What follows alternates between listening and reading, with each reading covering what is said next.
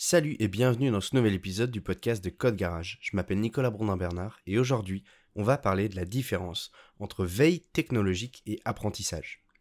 Alors, il faut savoir que dans le métier de l'informatique, il y a parfois une confusion justement entre la veille et l'apprentissage.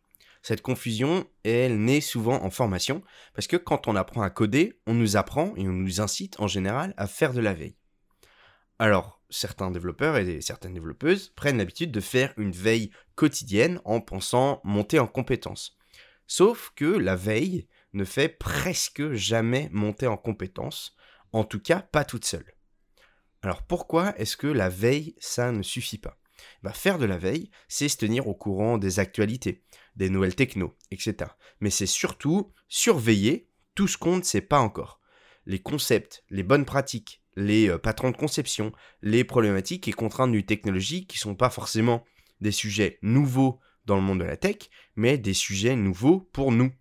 Évidemment, en faisant une veille constante, vous apprenez des choses, c'est indéniable, mais pour réellement monter en compétence sur un sujet, il faut l'étudier, le tester et le mettre en place. C'est pas euh, en lisant un article sur euh, le DDD, le Domain Driven Development, que vous allez maîtriser le sujet. Mais avant de lire cet article, vous aviez peut-être même jamais entendu parler de ce concept. Donc vous n'êtes pas monté en compétence, mais vous avez sondé quelque chose de nouveau. Maintenant, vous pourrez en discuter et même prendre le temps de l'étudier plus tard, euh, pendant une vraie phase d'apprentissage, si jamais vous en sentez le besoin dans votre carrière.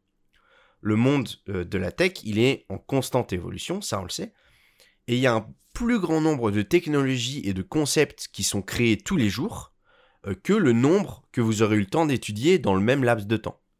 Donc, ça veut dire qu'on est en déficit constant de connaissances. Alors, est-ce que c'est grave? Non. Il est physiquement impossible euh, de se garder à jour surtout et constamment. Et c'est même d'ailleurs inutile. C'est pour ça que c'est important de sonder régulièrement notre euh, ignorance, entre guillemets, et de savoir où s'arrêtent nos connaissances pour cibler notre apprentissage. Alors il y a Socrate hein, qui disait euh, je sais que je ne sais rien. Et bah pour connaître son ignorance, il faut savoir ce qui existe grâce à la veille. Et pour la combler, par contre, et bah là il faut apprendre. Ça prend plus de temps, c'est un exercice différent, c'est euh, une, un focus, une concentration différente. Et c'est un rythme d'évolution euh, qui est euh, plus lent que juste la veille où on découvre plein de choses. L'apprentissage, on découvre une seule chose, mais euh, petit à petit et en profondeur. Il faut éviter de mélanger les deux, parce que du coup, si on mélange les deux, parfois on a des débats stériles avec des gens qui disent il faut absolument faire de la veille tout le temps, constante, c'est obligatoire et d'autres gens qui disent ben non, moi je fais pas de veille, par contre je suis des cours, j'apprends, etc. En fait, les deux sont complémentaires. Euh, mais ce qui est sûr, c'est que la veille euh, ne sert pas à grand-chose s'il n'y a pas une phase d'apprentissage derrière.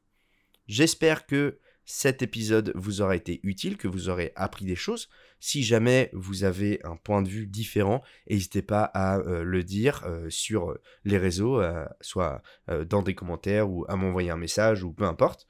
Et si jamais cet épisode vous a plu, vous pouvez laisser 5 étoiles et un avis sur euh, bah, la plateforme de podcast que vous utilisez. Moi, je vous donne rendez-vous la semaine prochaine pour un prochain épisode du podcast ou bien directement sur code-garage.fr. C'est notre plateforme de formation, de cours, où pour 19,99€ par mois, vous avez accès à plein de cours pour les développeurs, que ce soit du euh, JavaScript, du SQL, du Git ou même des cours un peu plus haut euh, level euh, qui sont bah, comment devenir freelance et comment bien se lancer ou comment trouver son premier job en tant développeur si jamais vous avez des problèmes euh, lors du recrutement.